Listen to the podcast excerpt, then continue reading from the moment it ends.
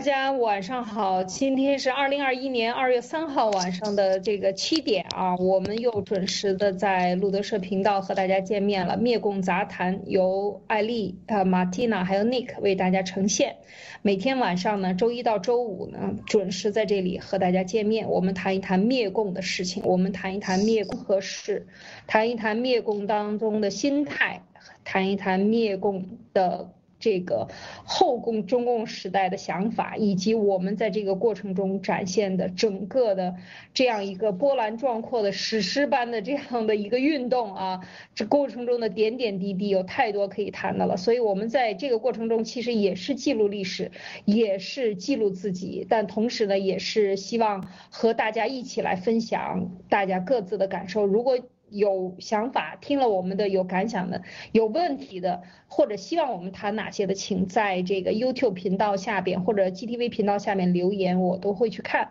我们都会去看。然后呢，我们和大家一起来探讨这些事情。好，今天呢，我们和大家谈一谈德与失的平衡啊，德与失的平衡这个事情这个话呢，说起来很空泛，但是事实上呢，在整个的爆料革命四年当中，其实都是无时不刻的，甚至于每一天。都存在的就是交易，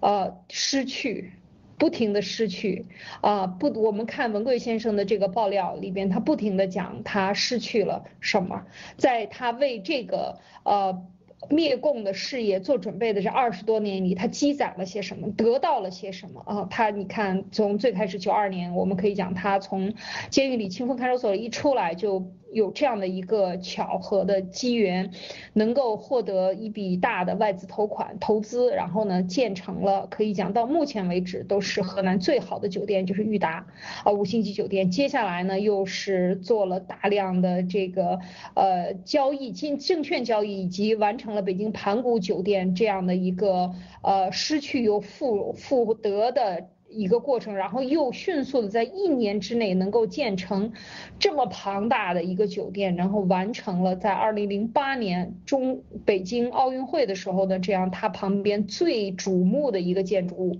就是盘古酒店啊。如果大家还记得，这个是这个是可以讲是非常辉煌的一个事件，历史事件。二零零八年，接下来呢，我们讲在。这个整个的爆料过程中，文贵一次一次的失去啊，失去家人，失去联系，失去他的哥哥，啊，家里边整个大家族里的人，多少人被抓被打啊，然后他的员工，以及到这个在遇到关键时刻的时候，在灭共，在美国以美灭共的关键时刻的时候，又被中共扣上了一百三十亿美元的一个强迫交易罪，然后抢走他的这个。这个相关的呃，在国内的资产，然后对盘古酒店进行强迫拍卖，以及最近的在河南裕达对河南裕达酒店的一个强迫的拍卖，那以及他几万员工的抓抓放放啊，以及这些这。包括他去年讲到的这个员工就被赶到街上去啊，还有他的自己的母亲也在这种难过失望当中去世，所有这一切的失去和今天的灭共的事业的进展，其实都是息息相关的。所以我们今天呢，其实就想谈一个失与得的问题。其实这个话题也是比较大的问题，但是也是切身的问题，也是涉及到我们每一个人失与得的。衡量你得到什么了？你在这个过程中收获什么了？还是说你全部都是失去？你觉得不值得？你觉得这是一个浪费生命的过程？这完全不值得。比起你去挣钱，还不如你去坐在街边去喝喝茶，去吹吹牛，喝一喝啤酒，烤一烤串儿，撸一撸串儿。还来的有意思，还是说这件事情灭共的事情参与到中间的这个爆料，以爆料革命以及这个传播真相，制作各种各样的这个音频、视频、文字、图片、文宣，在各种我们不曾接触过的网页上进行宣传，以及对周围的亲朋好友的劝说，在病毒过程中的这个呃羟氯喹，以及对病毒真相它是生物生物这个嗯呃可以讲生物武器啊。这个超限生物武器的这样的，从最开始这种幺幺九的爆料，二零二零年幺幺九的爆料，一直到现在把它定时在生物武器上，其实全部都是我们的战友在在大力的推。推动这件事情所导致的国际社会的认知。所以这些事情，什么算得？哪一样？你认为哪一样更有价值？或者说你觉得你的付出值得吗？所以我们今天呢，就跟大家带来这个讨论呢，因为我们相信这些都是涉及到我们每一个战友，特别是深入参与的战友切身的利益。有这么多人被核查，这么多人被抓、被判刑，甚至很多人被限制出境，或者是在海外被监视，或者被威胁，各种各样的事情面对的时候，你是去了这么多你的自由，你换。回或者你觉得你得到你应该得到的吗？或者你觉得你心里平衡吗？我觉得这个问题每个人可能都要问一问自己。那么今天呢，我们也和和啊马蒂娜以及尼克给大家带来我们的探讨。那么当然就这件事情呢，嗯。我们看呃，爆料革命，当然先说文贵先生的得与失吧。所以在这个过程中，我想问一问 Nick，你有什么感受？你觉得对文贵先生是什么样的？他这四年的真实的现场直播，几千个视频，你什么感受？我我我我不敢评论说文贵先生的得与失啊，但是最近文贵先生也讲了一句话，他说他过去四年是他一生中感觉最辉煌、最快乐、最幸福的四年。哎，我觉得这个是发自内心的。呃，然后过去我这个过去四年，我也觉得我是这这一生活得最明白的四年，因为啊，我想所有的我们这些同胞们，原来在中国大陆的时候，呃，每天无非就是这个挣钱，无非就是房子、车子、老婆、孩子、更好的学校、更好的幼儿园、更好的房子、更大的房子、更好的地段啊，这个我们今年挣十万，明年挣二十万。再过两年挣一百万啊，无非就是这些事情。但是你会发现在那个里面，你你要那条一条道走到黑是没有尽头的，而且是没有出路的。那个东西就是一个虚幻的东西。为什么说虚幻呢？其实并不是说，啊，你挣钱就不不是就不好，这这个当然是。但是问题是你挣钱了，你这个呃，你你你你上了更好的学校了，这个你更好的地段了，你更大的房子了，最终的最终，你的人，呃，你你你的终极追求。你不可能一直都是这个，呃，就维持在这样一个对金钱、对物质的这种追求。所以说，我们那个 大多数人在国内没有信仰嘛，被共产党教育的，从小也是无神论教育，没有一个对这种精神层面的一种思考。那很多时候我们可能会觉得，呃，在那样的一个环境下，我们每天都那么辛辛苦苦的打拼，哎，有时候也会想说，哎，这个何时能能到一个头啊？那个我们都是平民老百姓，草根。对吧？嗯，没有赶上这个一波又一波的造富运动的时候的话，呃，这个我们这个就靠平时这点工资，然后物价涨那么快，又没有这个呃没有干爹，是吧？怎么怎么跟人拼呢？有时候也会陷入这种这种呃这种想法。其实我觉得，呃，这些都很正常。但是呢，呃，因为在我们的脑海里面，其实有很多的这个盲区，就是被共产党洗掉的。那呃，其中有就有说什么世这个世界，这个什么是真相，什么是正义？这个我们生活的这个世界，生活的这个环境，到底呃最终的终极目的是什么？因为我很呃我在我在读我在读大一的时候吧，但是高中的时候就有这些想法，说人生的意义是什么？然后到大一的时候有一段时间特别抑郁，因为到了大学里面突然发现这个世界好像。一切都没有没有了目标，没有了追求，好像一切都毫无意义啊！那往后一想，哎，你无非就是大学毕业了，找份好工作，找份好工作，然后每天在那上班，然后找个老婆，生个小孩，没了，这是这这一辈子就这样就到头了，就有这种很当时就很抑郁、很消消极的这种想法。其实现在回过头来想，也就是说我们我那时候根本就没有找到，也不知道生命的意义是什么。但是我现在。我也不会去过多的去想这个问题，但是我现在我有一个很明确的一个目标和和这个想法是什么呢？就是说，人活在这个世界上，我们作为一个人，我们来到这个世界是有目的的。我们不是一天吃三顿饭，然后这个满足自己的这种最低级的这种欲望，然后老了病了老了死了就没了。我觉得人的一生不应该是这样，那我觉得应该还有。就像文贵先生说的，信仰也好，那对我来讲的话，有对错，有正义与邪恶，有真相与假象，对吧？我觉得这个是我觉得作为一个人的话，最根本、最基本的一个东西。那在在后来当了父亲，我就在又又又想另外一个层面，比如说我的小孩，未来他生活的一个世界应该是怎样的，对吧？我不希望他生活在一个被恶魔控制的一个世界，生活在一个被这个真相被蒙蔽的世界，生活在一个所有的一切都是被人操控的，但是你感感受不到的那种被人操控，你只是活在人家在操控你的这样的一个这个一个幻幻象之中，对吧？就像我们现在国内的那些所谓的房子、车子，对吧？这些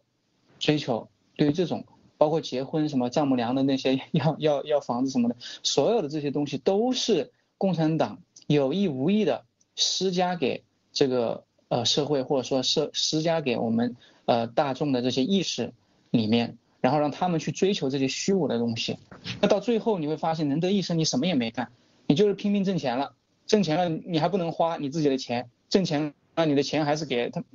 CCP 给给给给给盗走了，对吧？你挣的是人民币 CCPB，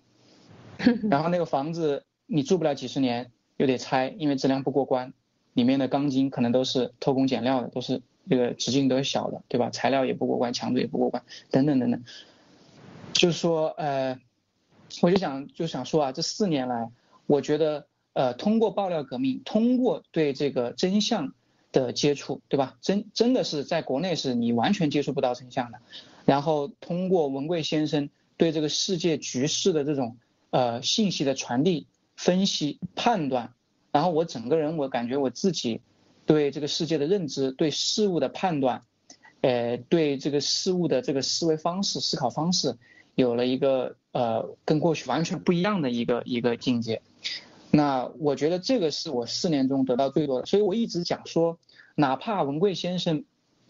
今咱们现在是在说灭共啊，因为灭共带出来所有的这些，呃，这些其他的东西，对吧？情报也好，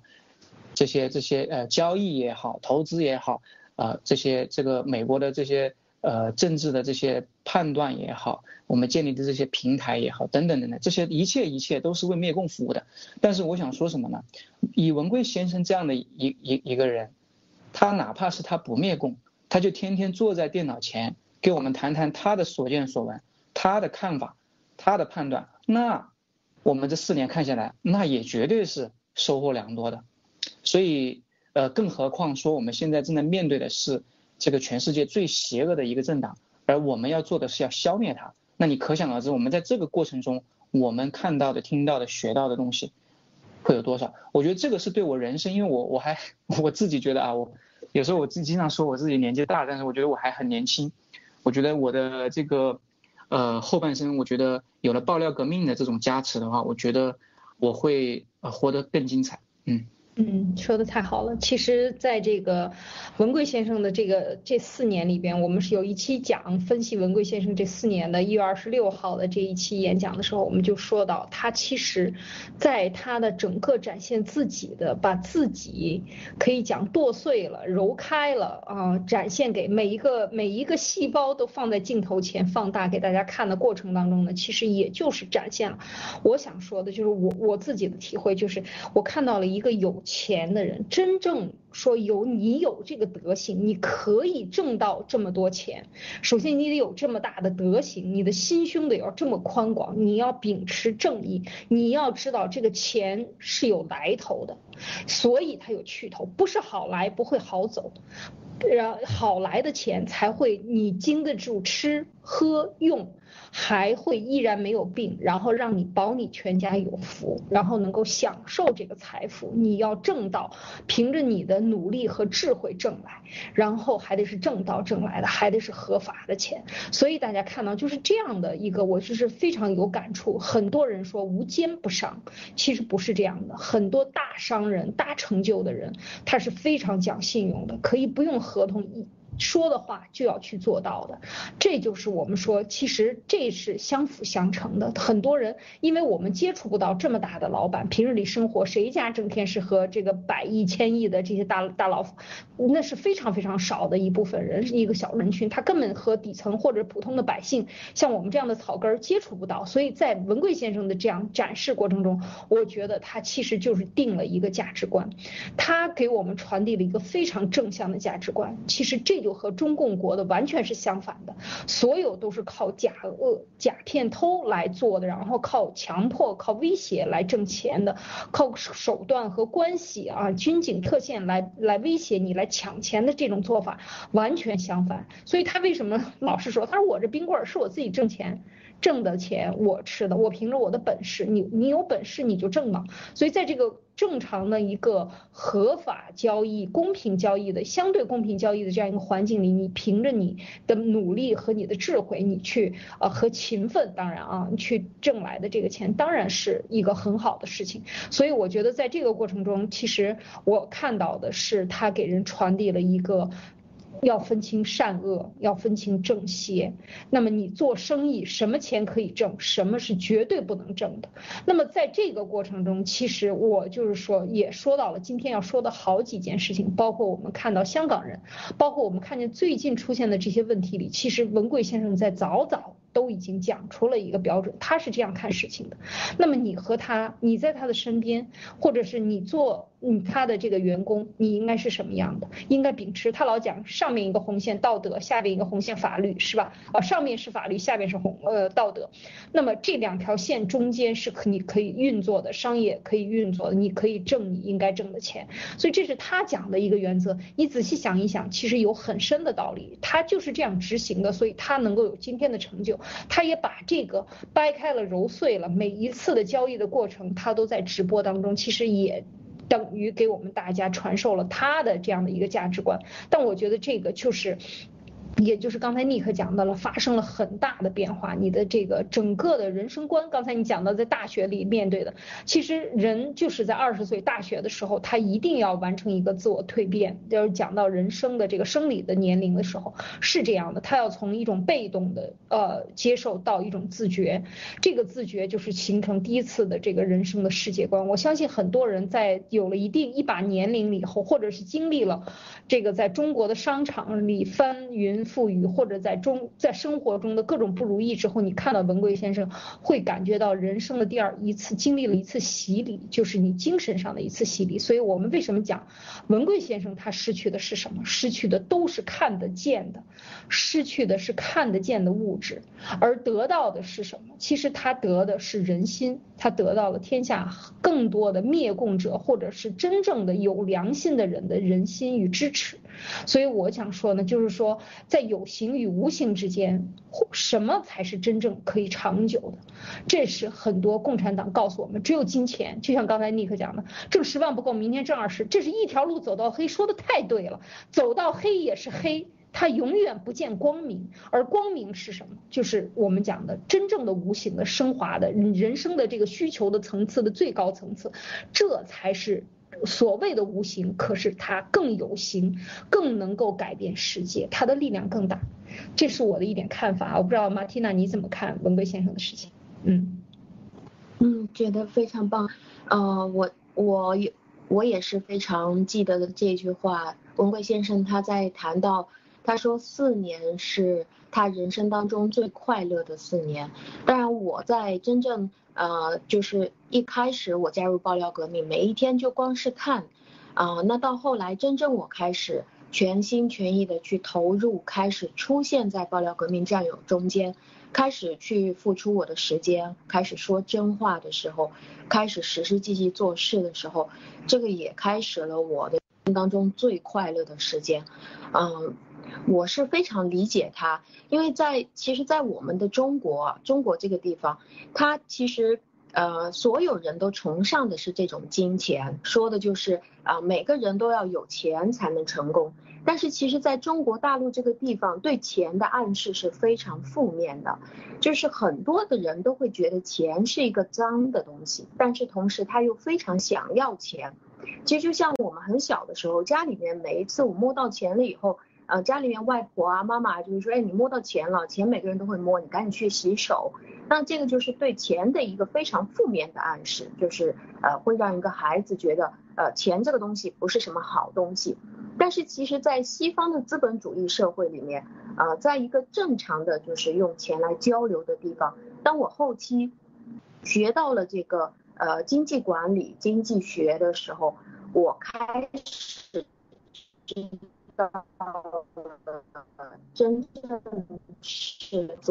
就是当你有了这种货币的时候，你可以向别人说出你的需求，并且别人可以有机会去满足你的需求。所以其实我们中国呢，我们更多的见到的是一些商人，就是在名上出现的是一些商人。在商人的定义呢，就是说。他先把他自己想生产的、他所感兴趣的商品生产出来，这个是他自己所感兴趣的，或者他觉得有意思的。那么他生产出来了以后呢，他再想办法去做宣传，把这个东西推销给你，让你觉得你需要这个东西，并且把它买下来。那这个是商人的定义，我们在中国见的已经非常多了。但是真正是在一个资本主义社会里面，企业家的定义。它是可以组织社会资源去满足已经发现的人类的需求，就是他发现人类需要什么样，那么这个企业家他去组织社会的资源，把你所需要的东西提供给你。当你有钱可以去购他提供给你的产品的时候，当这个交易已经完全呃产生并并且以后是你情我愿，大家都觉得非常舒服的。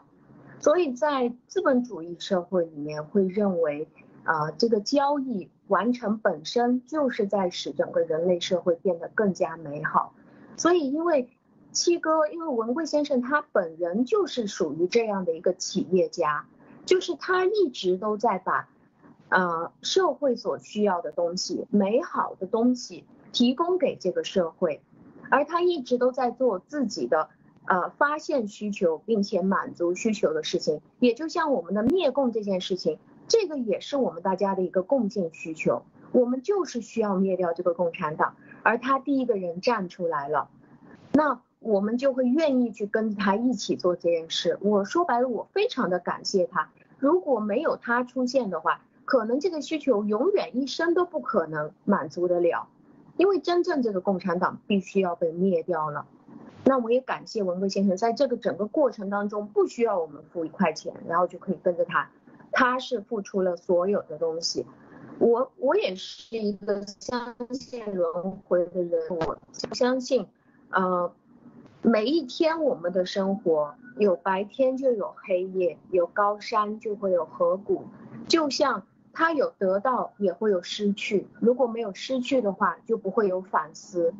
我相信当他。越来越多的失去各种各样的东西过程当中，他会得到更多的反思。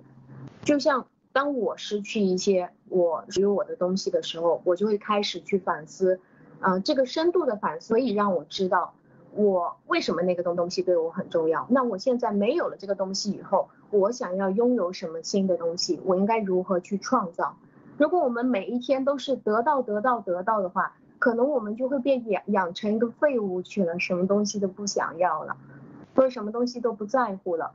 所以在文贵先生炫富的这个过程当中，呃，我可以很多人说他是为了这个，呃，他是为了炫富而炫富，是为了让共产党看到他，呃，他是他他没有变穷，他没有很惨，所以他才故意炫富。但是我不这样看，我认为一个真正的。呃，企业家真正通过自己的劳动，通过自己的能力挣来的钱，他的目标就是为了让其他人欣赏，就是为了让他自己舒服。只有真正是贪污腐败、走私啊，各种莫名其妙非法手段来的钱，然后存在说，哎，我悄悄的找个地方，悄悄起来。我的各种各样的勾当需要藏起来，其实他是得了一个真正的满足的那种灰色收入，所以我觉得他是真正去向大家展示了，你看这是我的成，所以他才愿意去炫富，其 实其实本来就应该做的一件，嗯。真的是，呃，其实，在我们之前，马蒂娜有讲过，就是社会共产党的这个社会里，在尤其是在他制造的金钱为最高时尚的社会里，最最高，呃，就衡量一切标准的这样的一个社会里，其实得到才是被大家认可的，失去是不被认可的，失去就是失败。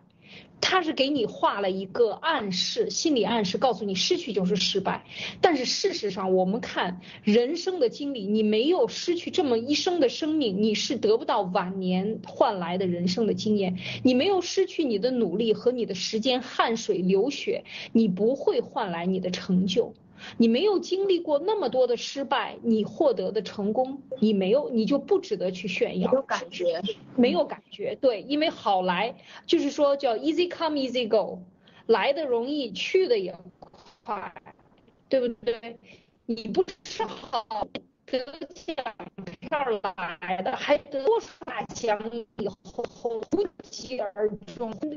呃，欠了一债或者被人追杀，这都是不是好来就不会好一样的道理。所以就是说，当中共给我们设定了一个假设，只有得到，不停的得，你要什么都要得到啊，是吧？你房子要住大。然后呢，你住了房子，住了一百平米的不行，你也住两百平米，两百不平米，你得买别墅，别墅还不够，你要多买几套别墅，多买还不要够，还要去国外买别墅，你总是要不停的得到，就是说扩大你的贪欲，他用得来作为你成功的标准，但事实上人在这个过程中，一个不能够欣赏你去失去，或者是说不能够以一个正常的心态来看得与失的这样的人，这个社会都是不。正常的，所以很多人说我不能输在起跑线上。这个起跑线从十岁到六岁、五岁，甚至到刚生下来就变成起跑线了，这是非常可怕的一种畸形的竞争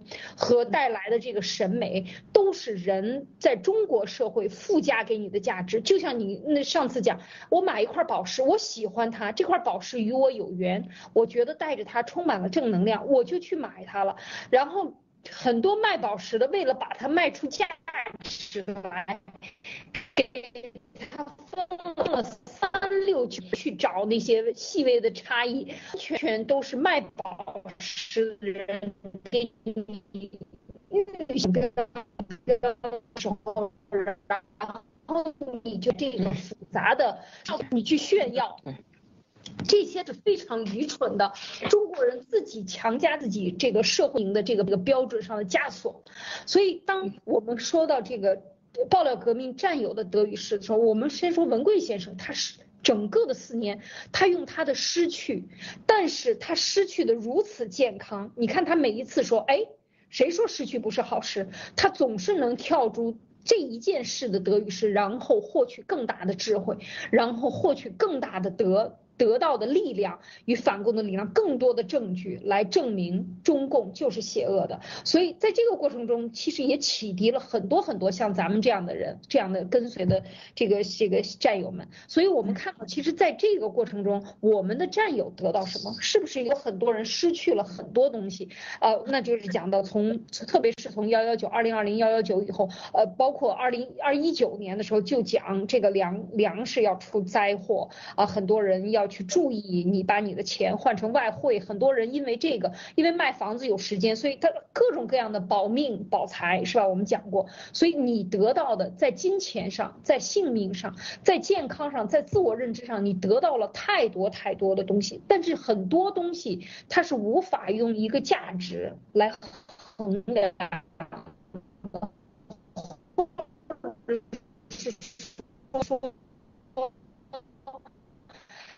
你得到的认知是吧？这个有呃有中国人的地方就是中国人的地方就是中国。为什么？因为我我们的智慧创造一切，而这个智慧无形是从所有有一次一次的失去当中、丧失的痛苦当中、付出当中获获得来的。所以这个。在这个过程中，很多人他呃退缩了，或者遇到问题、遇到困难，觉得你不能给予我满足。报了革命，文贵先生不能给予我满足，或者你们没有达到我们的要求。那么在这个过程，你有没有反思过？就是你付出了什么？就是你得到了这么多好的知识，这么多这么多的这个思辨，这么多的情报给你促进你的思辨和真相。那么你改善了你的自我认知。那在这个时候，当最后你不能够满足你。你灭共，你要在这个时间内灭共，共产党应该这样死掉。那么这些这些很幼稚的想法又阻碍了你的时候，那这个时候有没有去反思，是不是得你到到底你你你你是怎么看待你自己的人生的？在这个经历了这四年以后，你怎么样未来规划你的人生？你想不想去改变，推动这个世界改变的这个力量呢？是吧？参与到其中，Nick，嗯。对，说的太好了。我觉得，这个文贵先生，我们有一期不是讲文贵先生谈会会嘛？他是跳出事情本身，从另的事情的本质和呃这个这个多角度的去看这个事情的本质和真相，对吧？然后还还讲到一个词叫着相。其实我们刚才讲到那个，呃，这个这个你刚才说的那个挑玉的那个事情啊。其实它就是给你人为的制造了一个着相，深陷其中你出不来。哎，你本来你考虑是买与不买，但是他给你一这么一弄，你就你就变成了你是买一还是买二十，第二第一个级别的还是买第二十个级别的，你出不去，你就在这个里面了。那现在这个我们中国大陆大多数人都在这个着相里面，对吧？我们要更好的学校，就是还是这种这种感觉。所以，呃，就说文贵先生这爆料革命这这几年带来的，其实。就讲的就简单单讲这一点，我觉得就就已经足够。如果每个人能学到的话，或者说是能体会得到的话，更不用谈说运用了，对吧？哪怕是你能知道这件事情本身，我觉得就是一个很大的一笔财富。对对对，我们将来的人生来看，就是说跳不要这个深陷这个事物本身的着相，跳出着相，去更多面的、更全面的去看到事情的本质和真相。我觉得。这个就是文贵先生所讲的那个智慧。那现在可以说，由于这个 CCP 的洗脑，我觉得我们中国人就像文贵先生说的，都有都很聪明，那是小聪明。但是你跳不出这个着相，你就不可能有智慧，对吧？更别说大智慧，对吧？然后，嘿，刚才。就想讲这一点，但是我们刚刚说到哪了？这个 其实我们讲这个战友的这个诗啊，在这个尤其是最近啊，我当 G 系列出来以后，也是中共要倒台之前防的这个停止汇款，啊，停这个其实美国已经开始对中共的施威夫特系统系统开始进行限制，大量的如果能够接触到这样的，其实很多的国前在。这过去的两三年里，一直在在寻求一种自我保护啊，希望能够长存，希望能够呃获得更好的保护，包括投资，呃，包括投资这个呃 GTV 也好啊，这个所有的这些 G Club G G 系列的所有的东西，来获得的一种获得这个真正的财务上的保护。那么其实文贵先生也讲到这一点，说到最后呢，钱呢都代表。好了一定的价值观，就是刚才呃 Tina 有讲到钱，其实钱呢，回到更早的时候就是一个物物交换的一个替代品，就像贝壳一样。那么呃最早的时候就是我用一个白菜换你一头羊，换不了，所以呢你这个羊呢值十块十块贝壳，那我白菜值一块贝壳，那么你就我就给你十块贝壳，然后呢你再给我一个一块贝壳，咱们就完成了这个交换。那么其实最后就是它就成了事物交换与衡量的一个标准啊，它是一个价值的一个体现物。固化的一个过程，那么你这个奋奋斗，但是最后奋斗，我们讲在这个现实当中，呃，其实如果你跳不出这个现实给你的所有的着相，或者说这个现实中，嗯，各佛教里边讲到这个娑婆世界这个幻象，你。看，你看不透这个，就走不出你自己的这个圈子，你永远就是烦恼。像老讲说，你放看不透生死，看不透钱这件事情，你就看不透得与失。你就是不停的会有烦恼，就这种就是总是陷在一件事情上，生不出智慧来。刚才尼克讲的，就是你跳不出你现在眼前的这个矛盾，你不能站在未来的十年里边看现在，因为你现在就是要吃这口饭，你就要是要挣这个一万块钱或者是一百万块钱，你就要赢得这个生意，所以你为了赢得这个生意不择手段。可是你们有没有想过，当你不择手段造成的伤害，过十年以后，它可能以十倍的价值返还于你呢？你不知道这个力量有多大，因为这个作用力，物理里边讲是这个，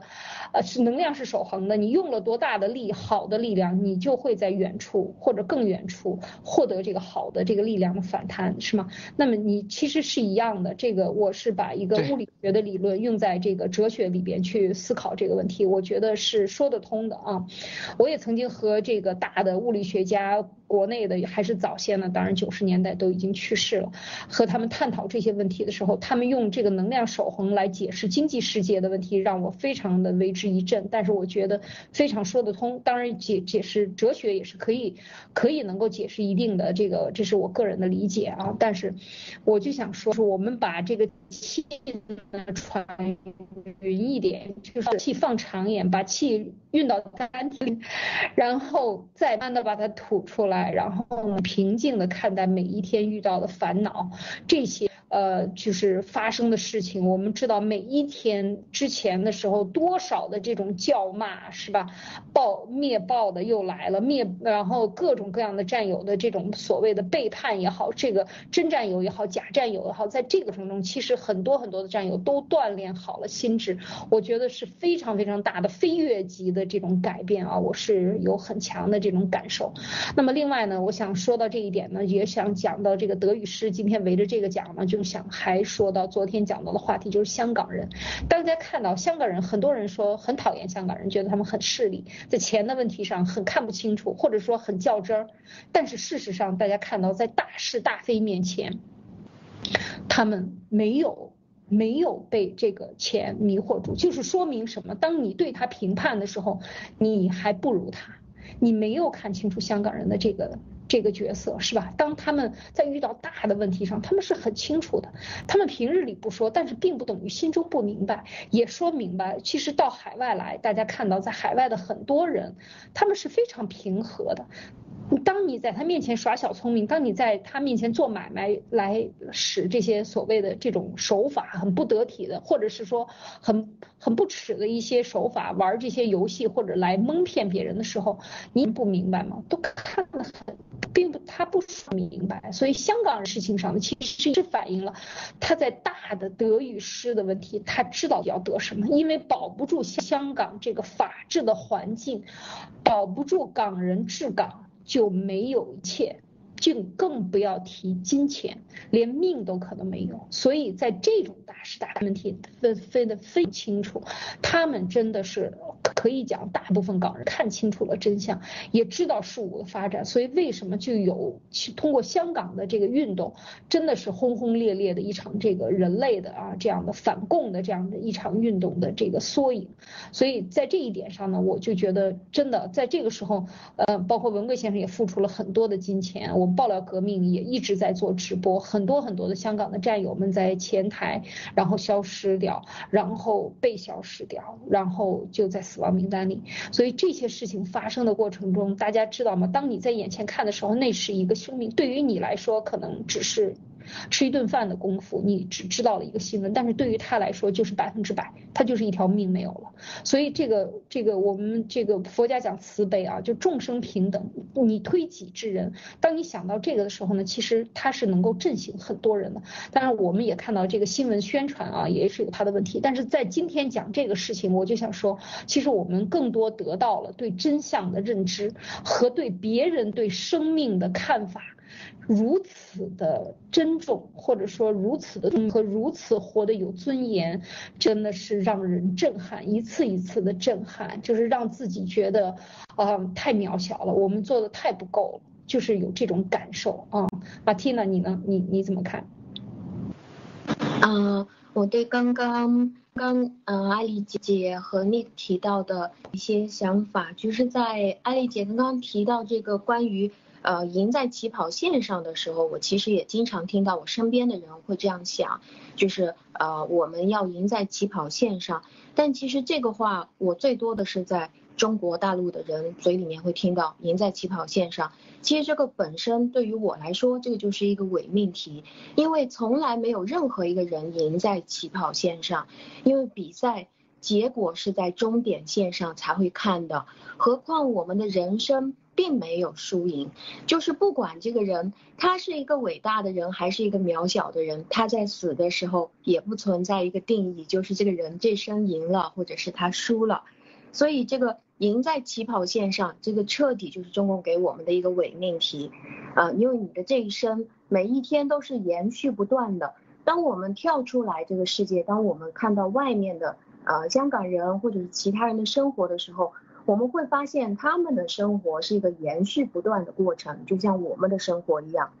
这个生命的过程，中国人可能更加在乎的就是这节点。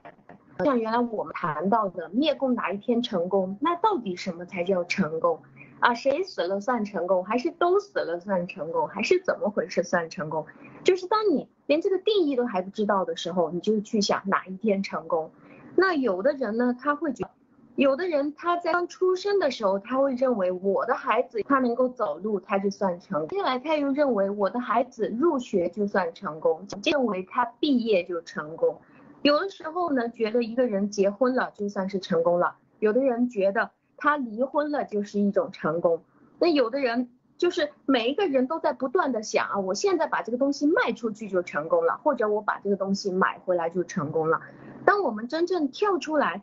我们去意识到，我们生命根本在我们死之前根本就不存在有一天我们给自己树立这个丰碑，就像一朵花或者是一个植物一样。当我们去观察一个植物的时候，我们会觉得开花算是成功吗？还是结果是成功？还是它的叶子凋零的那天是成功？我们中国人可能太看重这个成功，或者是太看看重这个得和失了。所以，嗯，那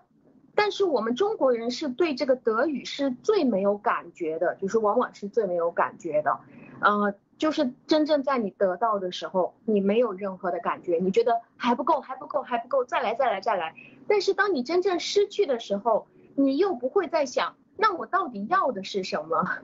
我接下来我想要创造的东西是什么？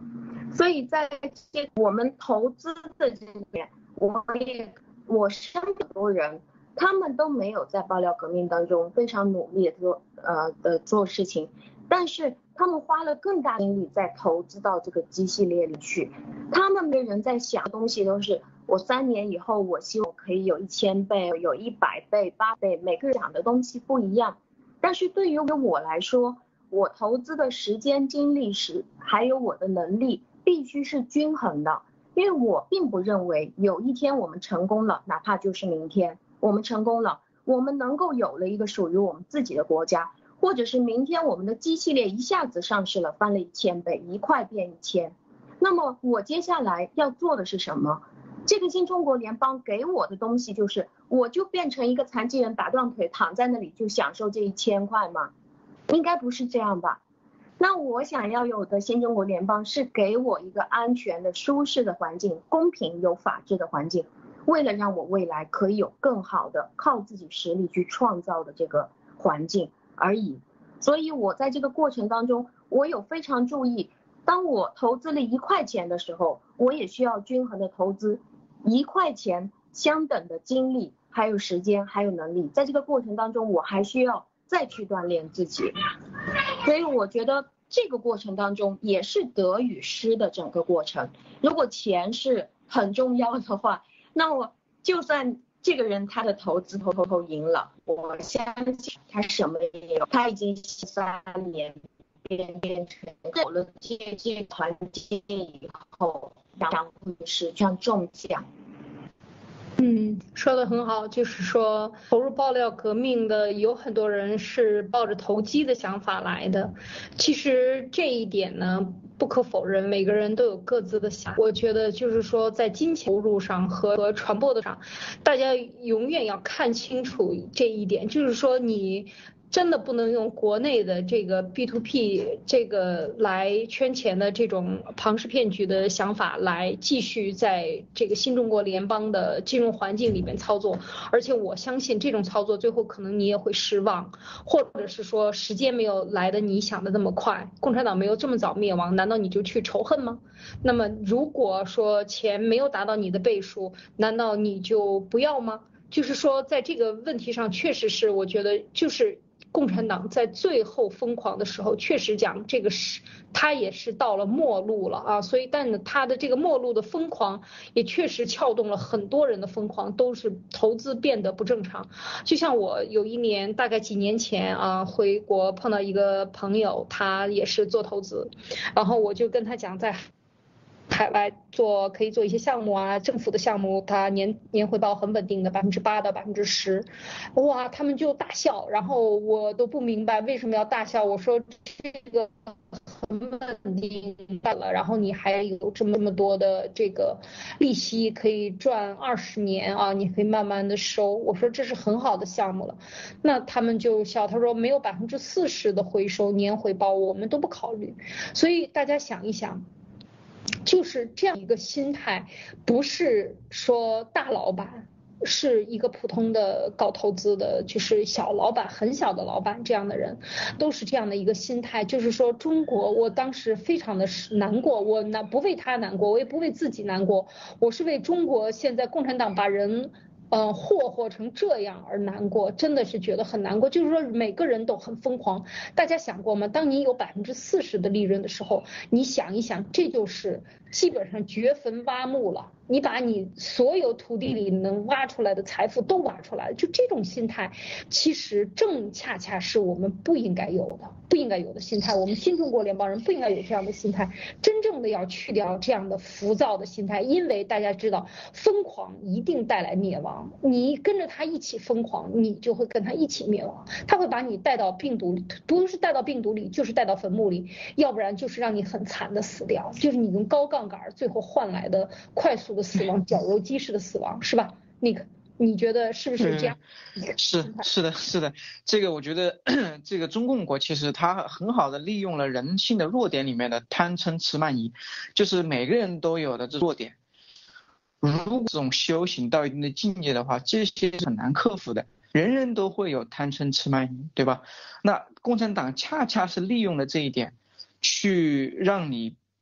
就是走火入魔了，就让你魔怔了。其实我有类似的经历啊，就是说我在呃这个我们在这个二零一四年吧，到二零一六年，中国不是人造出来一个牛市吗？那个时候是吧？那里面背后有一些真相嘛。我记得文贵先生还说过，就是中南坑的人制造出来的嘛，然后要收割一波韭菜嘛。对，然后栽了嘛。对啊，对啊，对啊。所以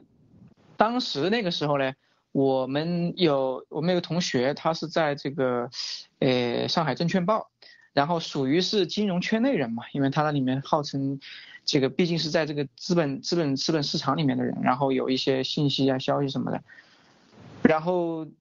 我就举这样的一个例子啊，就是说他应该是把所有的钱，就是辛辛苦苦工作了那么多年，然后把房子卖了，然后到处借钱，然后还。跟我还借了钱，然后进去了，进去了一把翻了十倍，从差不到一百万，挣到最后是一千三百万。所以你刚才说的那个百分之四十那个人，我觉得还算是那小老板啊，还算是 OK 的嘞，正常的，还算不算太过分啊？那个时候，你知道他们当时。讲的最多的一句话是什么？那个人民日报也也做融资融券，然后把就相当于是，哎，我看啊，几个月的时干干了十倍，哇！然后那个时候整个人的心完全不变了，完全就是真的是走火入魔了，贪嗔痴慢疑，然后跑到这个奔驰店里面，呃，这个挑了一辆就是试试驾车嘛，然后就一看，哎。这个车五十几万，嗯，很便宜嘛，哇塞，整个状态完全就是疯掉了，你知道吗？绝对疯掉了，到最后一下股灾了，呃，他这个这个你要知道，炒过股的人应该是有这种感受，你你你是你你你你回过头去看那个 K 线图，你知道，哎呦，这个时候应该走的啊，那个，但是你在那个里面那个当下，在那个那个属于是最浊的左向里面的话，你是绝对跳不出来，你是绝对控制不好，除非你是。很牛的这种专门这种专业的这种能操作的这种人是吧？他就是一步一步 看着看着，最后就全没了，全没了。天呐，全没了，就是就是这样的。所以，呃，就是这个整个这个过程也是，呃，一个着相，然后贪嗔痴慢疑，然后整个走火入魔，到最后一场空嘛，就是一场梦了，相当于是，对吧？对。那时候讲的最多的一句话就是。要在他是要在上海这个法租界里面买套书住，感觉吧，就现在就灰溜溜的离开了，嗯嗯，你看这个其实，嗯，这个是用钱德，我们也是在讲这个德与失，就是说你的嗯这些虚幻的东西，你看不清楚，你一个稳定的心，你没有一个成熟的价值观和人生观。你对价值是怎么看的？你看不透这件事情，真的你就不是说你想着想，就是你就会被带动，你的贪心你就无法看透这件事情，你没有一个自我安自我的心没处可安放，就是此心安处是无家，你的心。安放在哪里不知道，就是东风吹来往西倒，西风吹来往东倒，这就是中共最喜欢的，这也就是其实根本不属于中国人，因为中国人生下来要要给你做人的教育，我们从小孩子刚会走路就要教他三字经，教你基本做人的道理，告诉你你要知道你是谁，你应应该怎么样看待，什么是最值钱的，什么是应该得到的信任啊。价值、友谊啊，真正的对钱、正义与邪恶的观点，你能够秉持住正义吗？你能够认错吗？如果你做错了，你愿意为你的错付出付出代价吗？并且承认吗？大部分人会用更大的错误来掩盖这个错误，撒更大的谎来掩盖之前的错误，对不对？很这个问题上都忘了，就是说人不能够全面的，那么你会来血。雪雪球越滚越大，你会给自己造成更大的灾难，而这个灾难不是别人造成的，自己造。所以我们为为什么说就是这就谈到了今天这个最后这个题，就讲到 VOG 的这个事件当中呢，其实人。呃，我想说说，就是很多人在这个过程中，八千个人，我们也没有想到这么多人啊，突然间一下子，原最开始的时候，呃，Sara 上呃路德社节目的时候，我也在那一期就讲到有一千多人哦，我说很多了，那然后突然又做一期的时候就已经七千多人了，哇，把我吓坏了，我说哇这么多人，说明什么？说明战友的这个信任在这里，然后信任是用金钱来。来说话的，对吧？金钱都可以说，对对对，都可以给到，就说明这是真的信任。所以我们也要说，在这个过程中看到的就是它凝聚的是。这虽然是用 VOG 的名义，但事实上是朝着爆料革命来的，是朝着新中国联邦来的。所以大家一定要记得，这可是在新中国联邦成立前后那个时候才开始做的这个这个事情。所以大家要看到，这就是灭共的力量，这也是信心。所以当大家出现 VOG 这个事情的时候，很多人呃丧气也好，很失望也好，在里边捣乱的，我觉得大部分是捣乱的，就是真正的这种。可能很多人不愿意去说话，不要说钱要要回来。信任一定要留这里，就因为这个就反映了全球华人的心在。那么这也是说在万番阻挠之下，还还有了一个成果。所以我觉得这个事情要成几份儿来，从角度上讲，真正的我们看就是战友们的信心。而且我今天听了一点，没听完录的呃这个文贵先生的这个直播里边讲到，就是说最后申请退钱的可能两百人，两百多人，那么就是非。非常少的一部分，大部分的人还在等着文贵先生说话，因为大家不是。是大家是可以喘长气儿的啊，就是不是着急的要要死要活的，我要跟你怎么样了？不是的，因为因为大家知道灭共这件事情是全人类最重要的一件事情，在史在华人来讲是中国人最重要的，过去一百年来，过去一千年来最重要的，因为你不灭共，华中国人这个人种就没了。都可以让你灭了。现在多少黑人在广州？几十万人，多少这个维吾尔族人已经都开始被灭掉，香港人被灭掉。接下来每一个人安全吗？不安全。这就是不是钱的问题，这是命的问题，也不是我们的命的问题，是我们取所有人命的问后代的问题。所以在这件大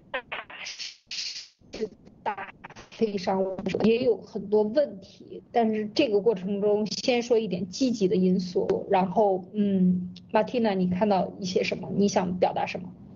在这件事情 VOG 的，我也我也在这个 VOG 的这个事情里面也是深深度的经历了这个事儿，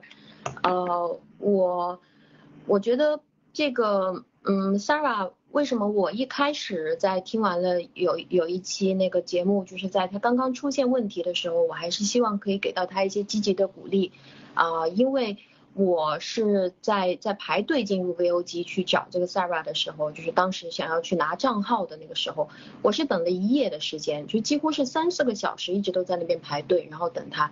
当我接触到他的那个状态的时候，我当时就觉得是呃会有一些异样了。因为我是一个学心理学的人，那我知道人的利他利己都是需要平衡的。当他一个人面对几千个人，而且要帮这些人免费去转账的时候，我已经觉得他不真实了。啊，因为我们每一个人的这个，嗯，我们每一个人的时间，还有每个人的精力，我们的付出和我们的收获，它都是需要相对来说是要成一个一个比例的。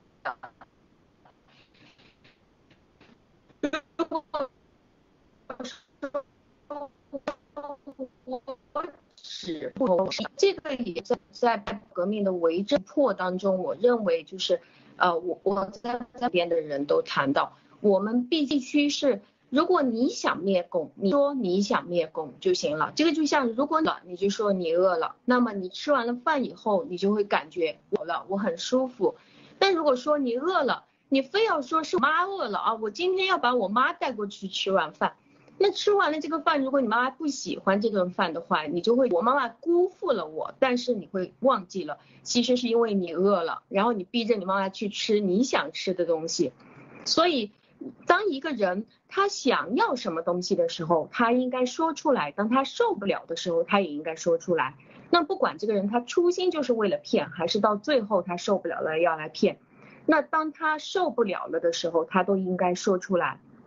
比如说，我可以接受十个人来汇款给我，或者是一百个，我已经到顶了，请其他人再去接受汇款。如果他要一个人去面对一千个人，又要非要来说谎说，哎，我我都是免费的，我一切都是为了你，我是个义工，那么他到最终他就会这样跑去商量说，哎，能不能给我一半啊？所有人的钱，能不能给我百分之五十？他就会这样去耍赖了，而且在这个过程当中，他就会越来越觉得。为什么他要这样去耍赖啊？我觉得就是因为他很想要这个百分之五十，所以他就会不知不觉的把他自己捧成神了。他就觉得他是女上帝，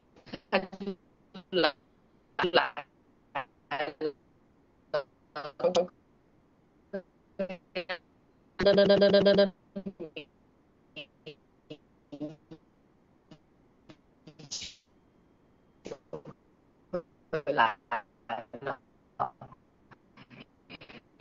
这个老的战友，文贵先生身边的就是一个路德，一个 Sarah，对吧？呃，我后来 看他们俩，一男一女，一阴一阳，一正一邪，一善一恶，这个非常明显啊，就在就在就在郭先生身边，路德先生，还有这个九子妖，最后你看，路德先生和九子妖，他们得到了什么，失去了什么？其实你两相一对比。就很明显，就什么都出来了。所以我觉得，在爆料革命，在新中国联邦，或者说我们作为一个人，我们活在这个世上，我觉得最基本的，就像郝海东先生说的，他跟世界最顶级的球员他们在交流的时候，从来不会说什么，呃，要怎么样成为一个好球员，要应该这样这样那样那样，从来没有。第一件事情，先学会做一个好人。我觉得这个是这个确确实实是，呃，是很重要的。而且我觉得。真正啊，有聪明的人，有智慧的人，他一定一定会选择做好，因为做好人其实会做多多的多，同时你要好人，而且好人就应该多多的多，你说呢？嗯嗯。对这个，但是做好很不容易，就是他讲到的这个为真不，破，就是你就我觉得有一点很很很很这个重要啊。其实像在 VOG 这个事件当中，我当时也是没有时间，那个我们很忙，然后我就有一天给 Sarah 发短信，他就回给我，我也很奇怪，但是我还是没有，就我也是在经历过这个经商的，但是他当时回给我的就是个人账户，他说你要呃什么账户，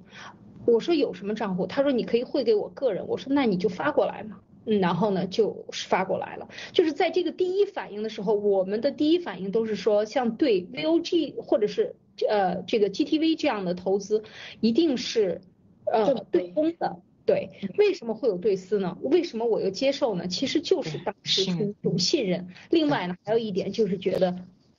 共产党可能会把一些账户封了呀，因为这些都很不透明，很多信息是非常。啊，我是不清楚的，嗯，讲我是基本上不清楚。另外，我没有时间，就是那个时候忙着做翻译啊，就每天都没有时间 去想这些事情，都就。就把这一天的时间都过了，从真相啊，一些就五六月份的时候，四五月份、五六月份，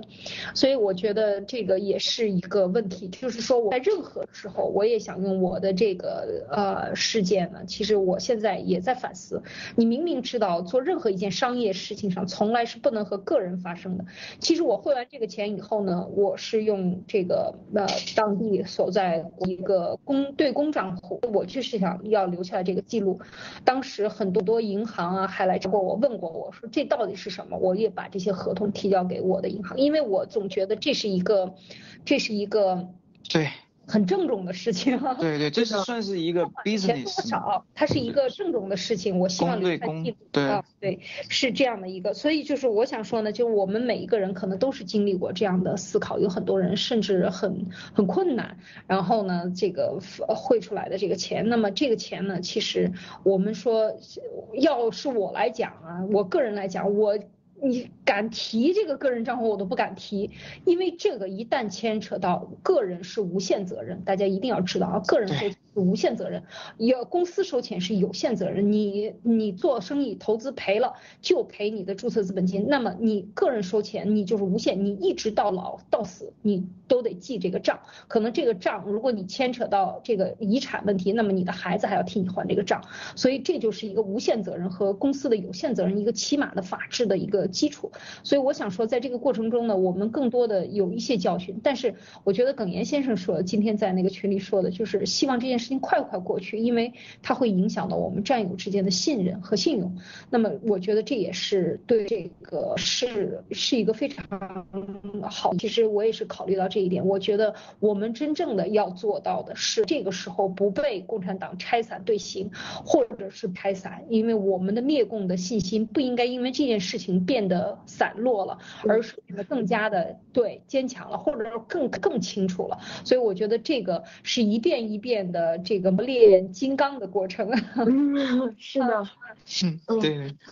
我我想补充就是。呃，我我这两天，因为我身边有很多人，就是我们原来都是凤凰农农场的嘛，然后而且很多都是原来在 VOG 工作的义工，啊，然后经历了这件事情以后，其实我身边绝大部分的人，他们在乎的不是他们的投资会失去，因为这件事情，呃，当七哥他出来把这件事情给了一个定性，就是说我们一定会非常认真的去诉讼，然后一定会非常认真的去把这件事情做一个了结。而且当昨天他提到说，呃，一定会把每一个战友的投资最后亲手归还给每一个战友的身上的时候，大家其实对这个钱已经不是非常在乎了。但是我身边就有人，他非常在乎的一个东西，就是他还是依然会被中共的那套东西所蒙蔽，就是呃，他会提到说，哎，我是所谓的什么几千勇士里面，我有我的编号啊，当时所给给出了一个所谓的编号，就是说，呃。我是非常难得的争取到这个编号，因为当时在这个义工组里面，啊，去去给他们的这个里面一个义工组里面工作的时候，这个人就提到说，啊，我在这里工作非常工作三